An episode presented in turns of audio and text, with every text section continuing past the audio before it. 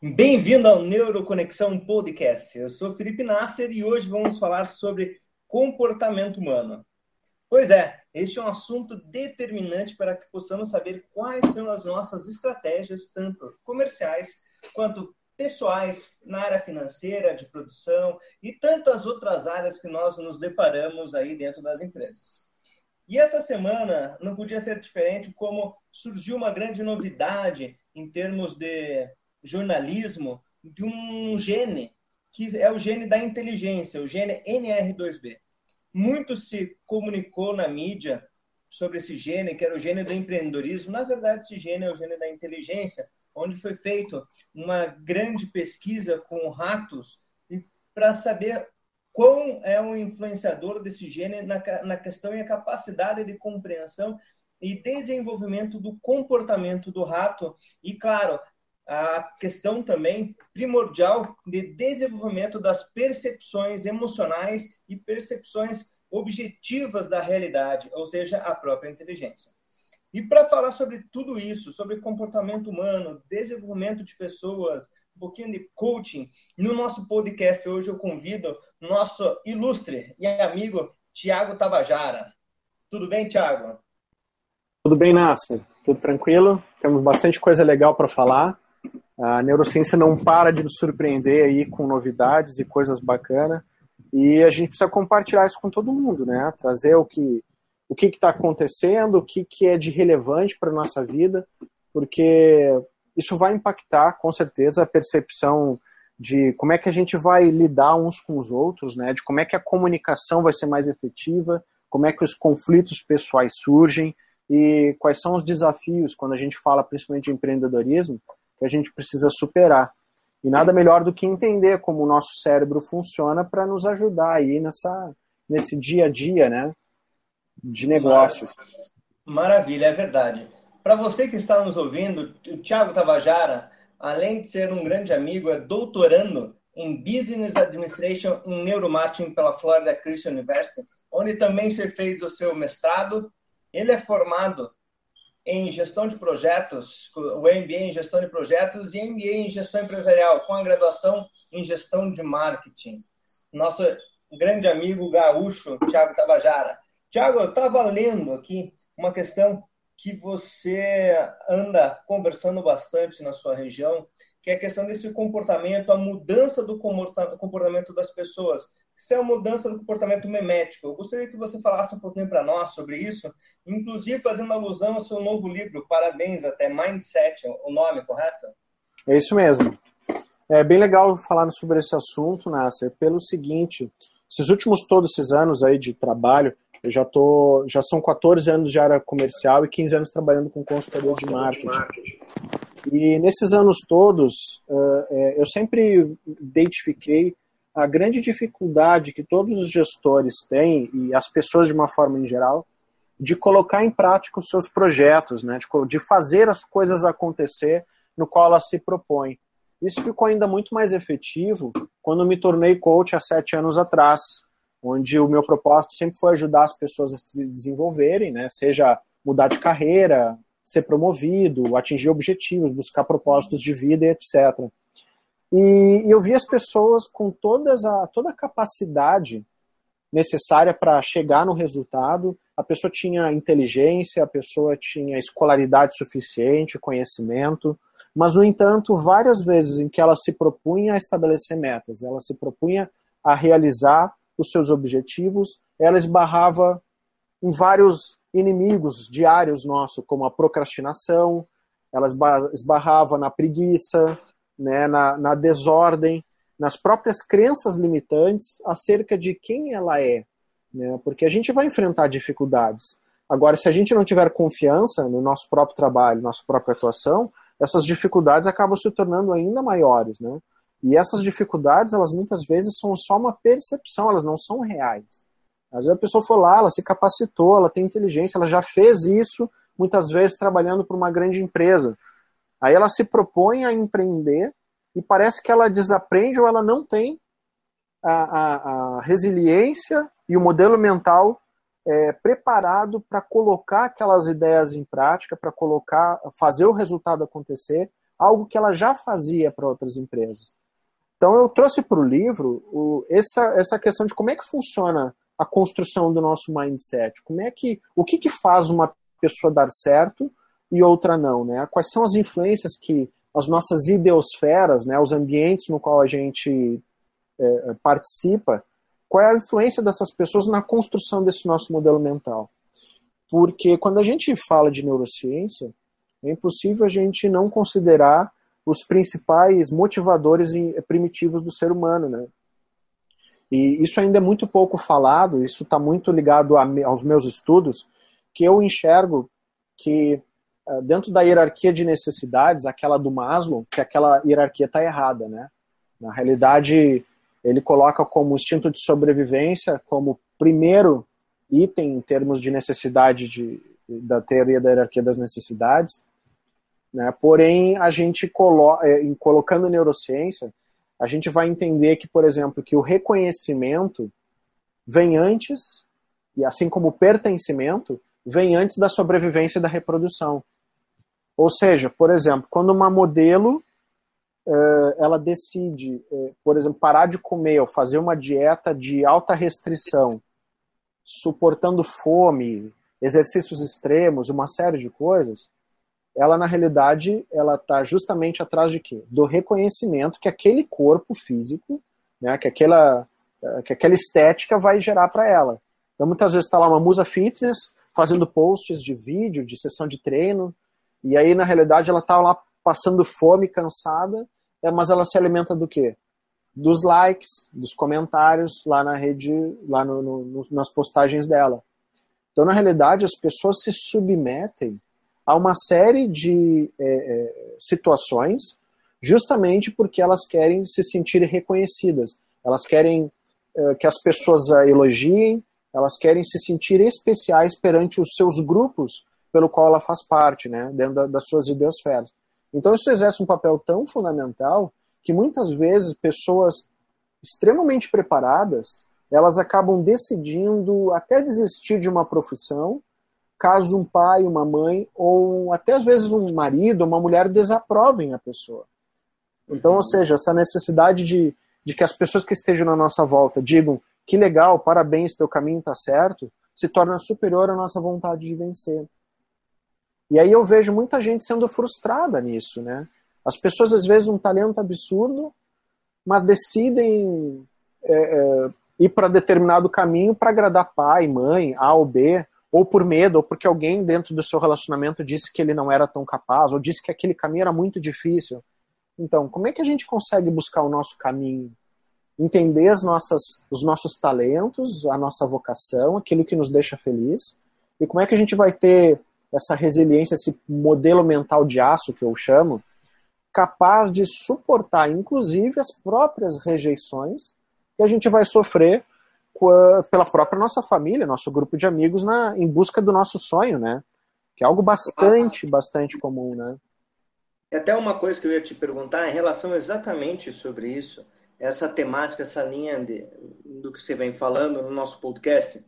É, em tempos de medos, crises, desordem, temos uma tendência de voltar sempre a olhar onde é a nossa área de conforto, uma área de segurança. Com certeza. Isso a gente percebe é muito comum. Agora, como isso, essa mudança para a área de conforto, de segurança, a zona de segurança, pode afetar o desenvolvimento das empresas e também dos profissionais, no seu ponto de vista? Olha, eu enxergo que é o seguinte, que uh, o instinto de sobrevivência do ser humano é o que tende a nortear todas as nossas atitudes, mesmo que às vezes não pareça, né? A gente vai olhar uma empresa que pode estar passando por alguma, alguma reestruturação financeira, corte de gastos e, e até uma mudança no mercado que aparentemente estava comprador e deixou de ser, e aí obviamente a empresa pode passar por crise é, o que a gente enxerga normalmente é que a crise, esse medo de avançar, tende a paralisar as organizações, né? Porque ao invés da gente buscar uma solução para mudar a, a, real situação, para a gente buscar alternativas diferentes daquele caminho conhecido, as pessoas muitas vezes tendem a se fechar. aí justamente pelo caminho conhecido, que aparentemente remete a uma segurança.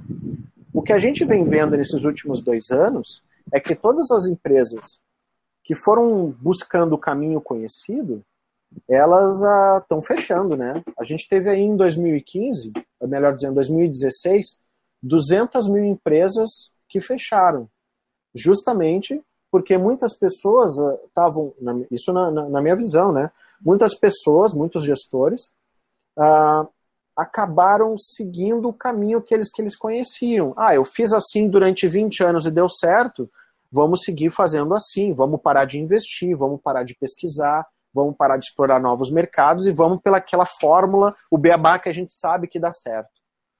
Só que o, o ser humano ele é muito é, é, mutável, né? E, a, e, o mundo que a gente vive hoje, isso está ainda mais é, acelerado.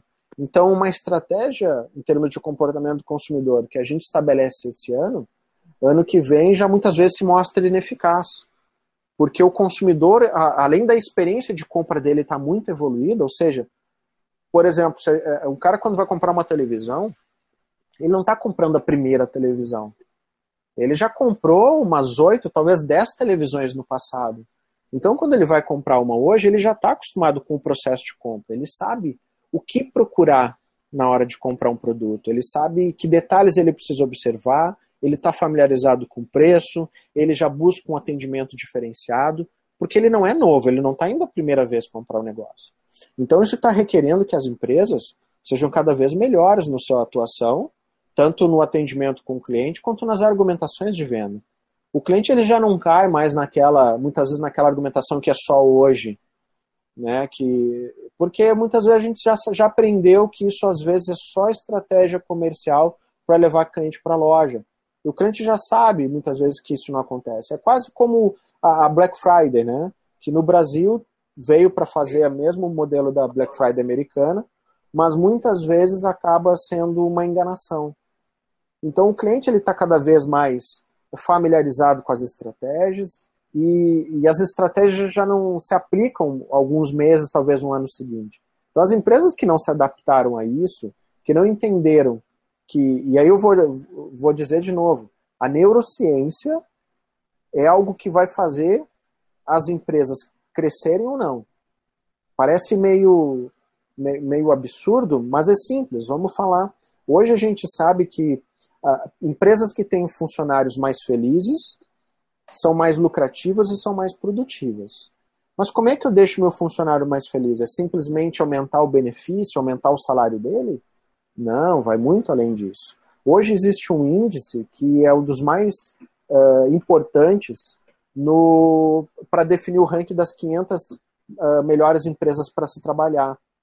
Né? Tem o ranking das 500 maiores empresas e tenho das 150 melhores empresas para trabalhar, onde eu tenho dois clientes que fazem parte desse ranking das 150. E um dos desses índices é o índice da felicidade no trabalho. Então, esse índice ele é medido por várias coisas. Vários critérios definem o índice da felicidade no trabalho. Um deles é o, o distanciamento do poder. É o quanto o cara, como funcionário, ele tem acesso ao gestor dele, e a hierarquia superior a ele. Quanto mais acesso, mais felicidade no trabalho, porque significa que eu sou ouvido. Lembro que eu falei sobre a, hierarquia das necessidades que eu entendo neurocientífica? O reconhecimento e pertencimento vem em primeiro lugar. Então, se eu quero ter uma empresa próspera, que cresça, que saiba superar a crise, eu vou precisar dar condições para o meu funcionário para que ele se sinta parte daquela empresa e para que ele seja ouvida ouvido. Porque quando eu precisar muitas vezes não dar um aumento para ele, quando talvez não der uma promoção porque a empresa está em contenção de despesas, ou porque não existe aquele cargo que, porque já que a empresa teve que encolher, esse cara ele precisa ter motivações adicionais para conseguir permanecer dentro da empresa lutando e querendo vencer. Então eu preciso transformá-lo parte da minha equipe. Eu não posso, eu não posso só alugar uma pessoa como gestor. E na medida que eu, como gestor, só, só trato as pessoas dessa forma, eu alugo um número de uma pessoa que me trabalha oito horas por dia e faz uma. executa um número X de tarefas. Isso morreu. E cada vez mais as empresas que não entenderem isso vão fechar. Não tem jeito.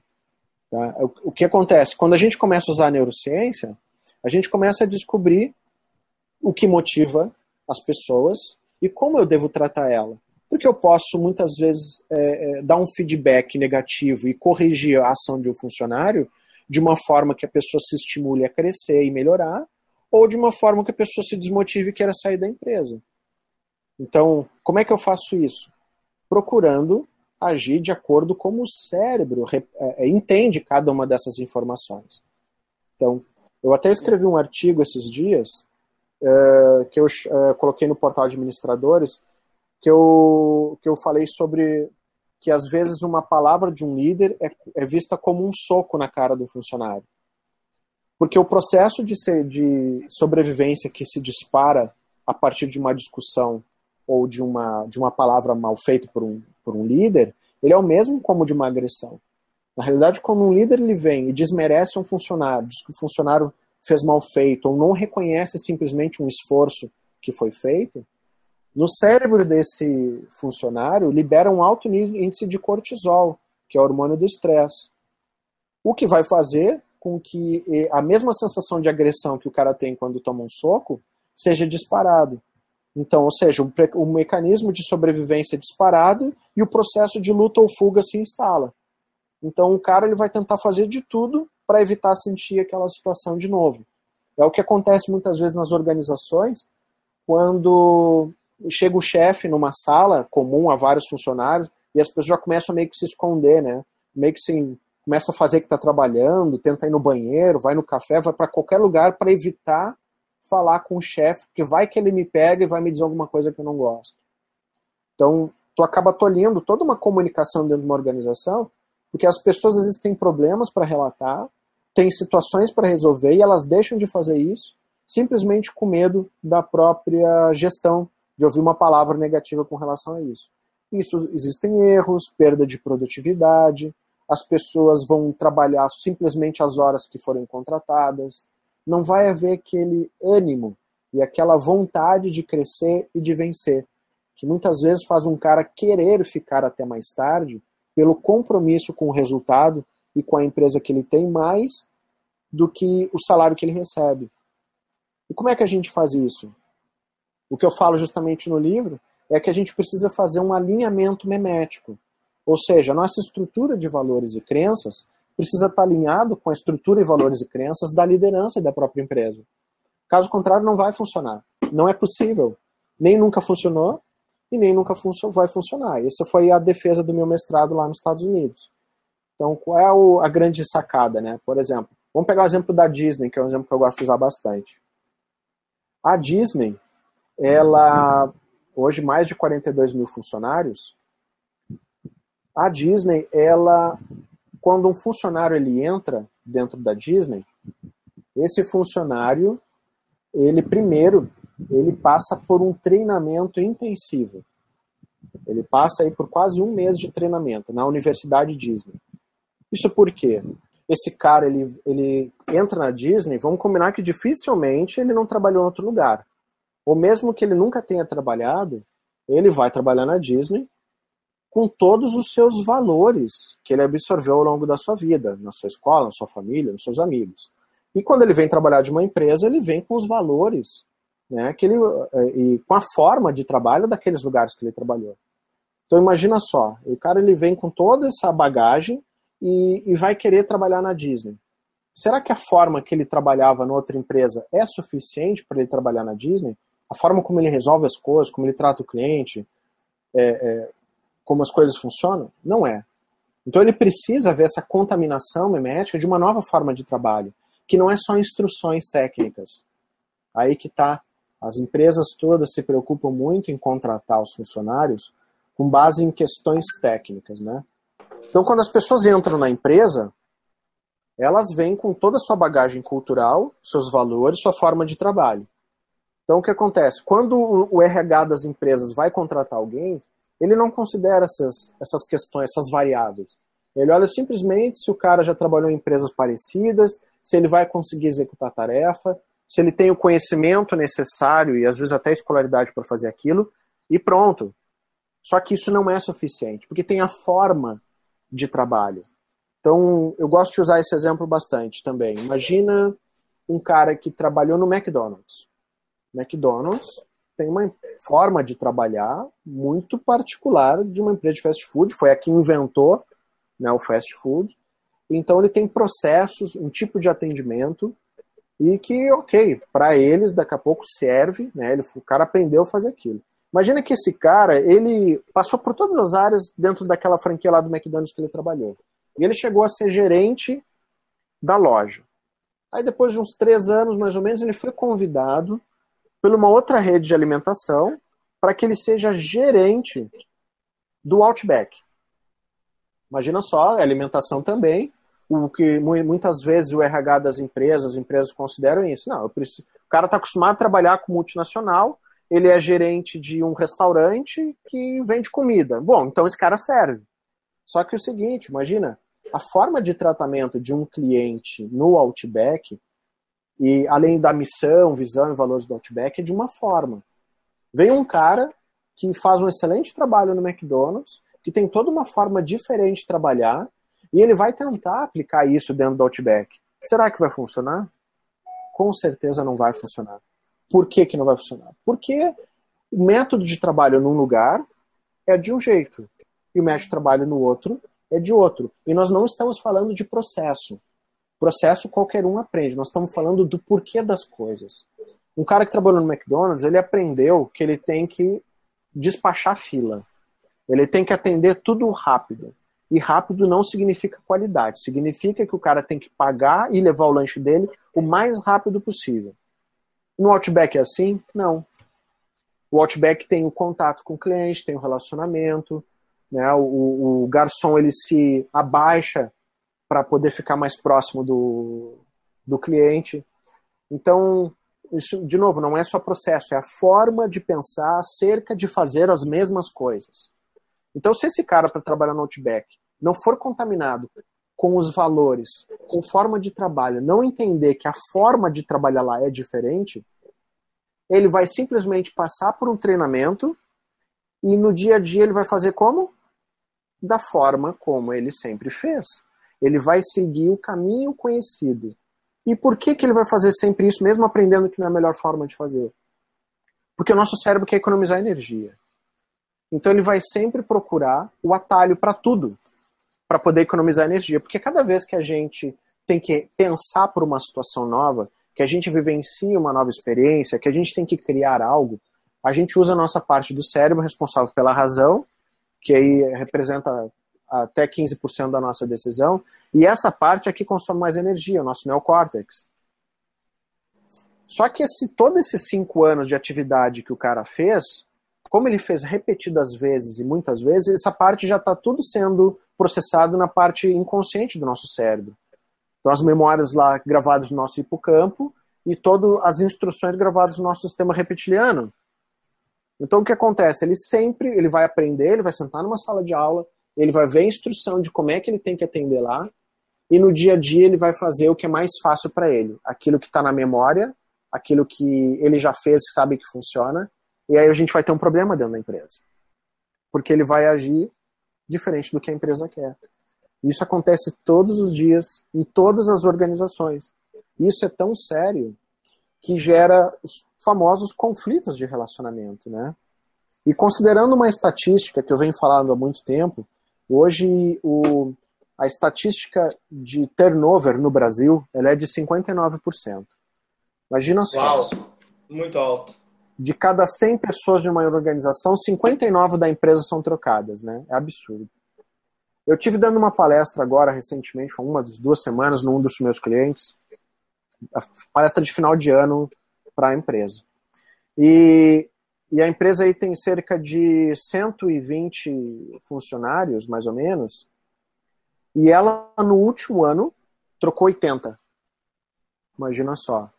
Então, o que, que isso nos remete? Que a empresa está perdendo dinheiro. Perde dinheiro com rescisões, com é, informações, muitas vezes é, é, preciosas da empresa, que o cara acaba indo levando para uma concorrente.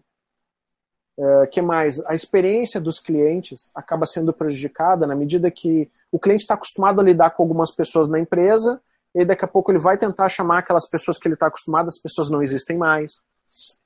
Então, e, e, o principal motivo pelo qual faz as pessoas trocarem tanto de empresa, e aí eu estou considerando pedidos de demissão e demissão mesmo, tá?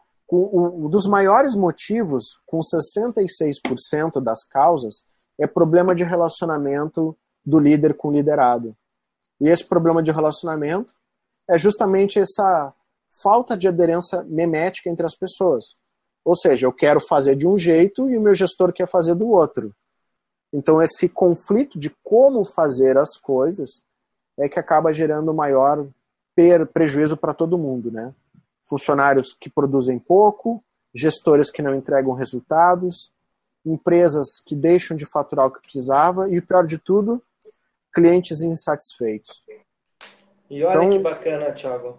Você hum. falando dessa, dessa insatisfação e essa falta de aderência memética entre líderes e liderados, é, acredito que seja uma falta aí também de percepção da empresa ou da própria liderança que está contratando seus liderados, ou o inverso, enfim, a empresa contratando líderes, ela uhum. entender também a questão do comportamento individual, ou seja, saber quais são as aspirações, saber não Sim. somente o que um currículo fala, mas o que, que a pessoa vive, vivencia diariamente.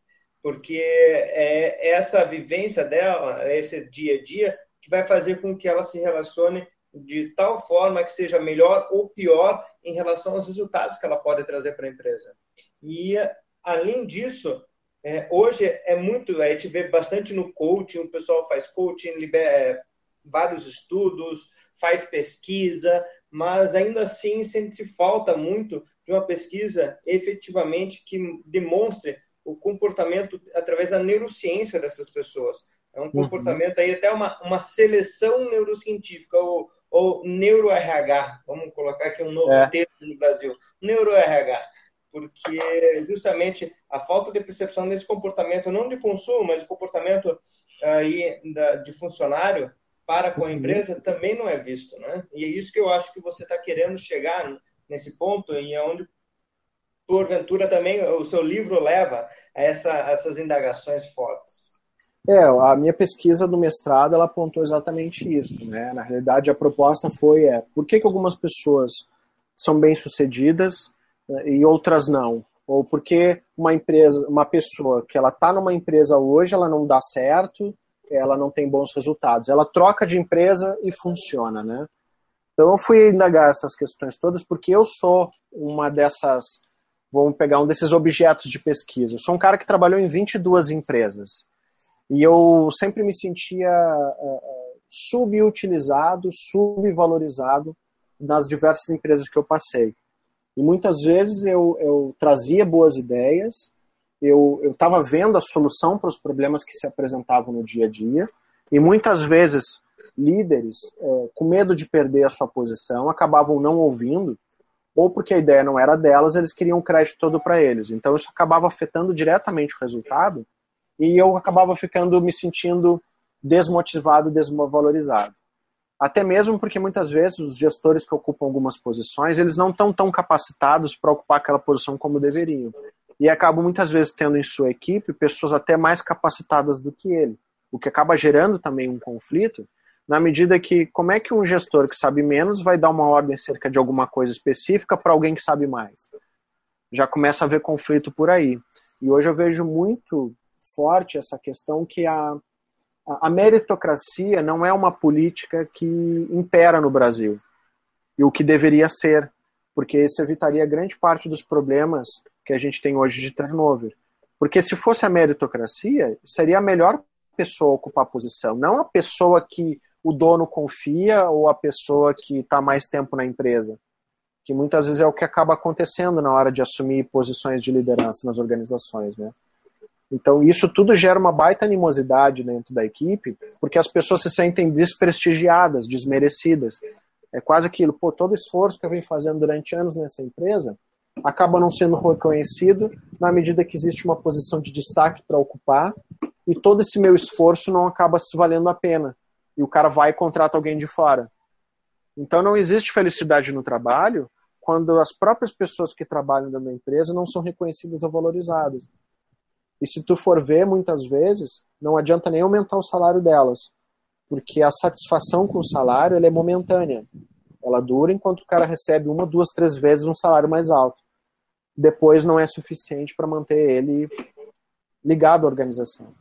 As pessoas, o ser humano é feito para para criar propósitos, para realizar coisas maiores. Eu até comento, sempre falo isso em aula, né?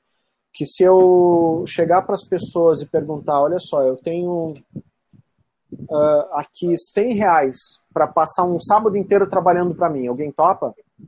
Provavelmente todo mundo vai dizer que não. Tá, 100 reais um dia inteiro? Tu tá louco, Thiago. Não, tem mais o que fazer. Eu prefiro ficar dormindo. Beleza. Aí eu posso chegar para as mesmas pessoas e perguntar: tá, olha só, pessoal, eu preciso de ajuda para o fim de semana, num sábado. É um projeto aí que eu estou fazendo parte, um evento super grande.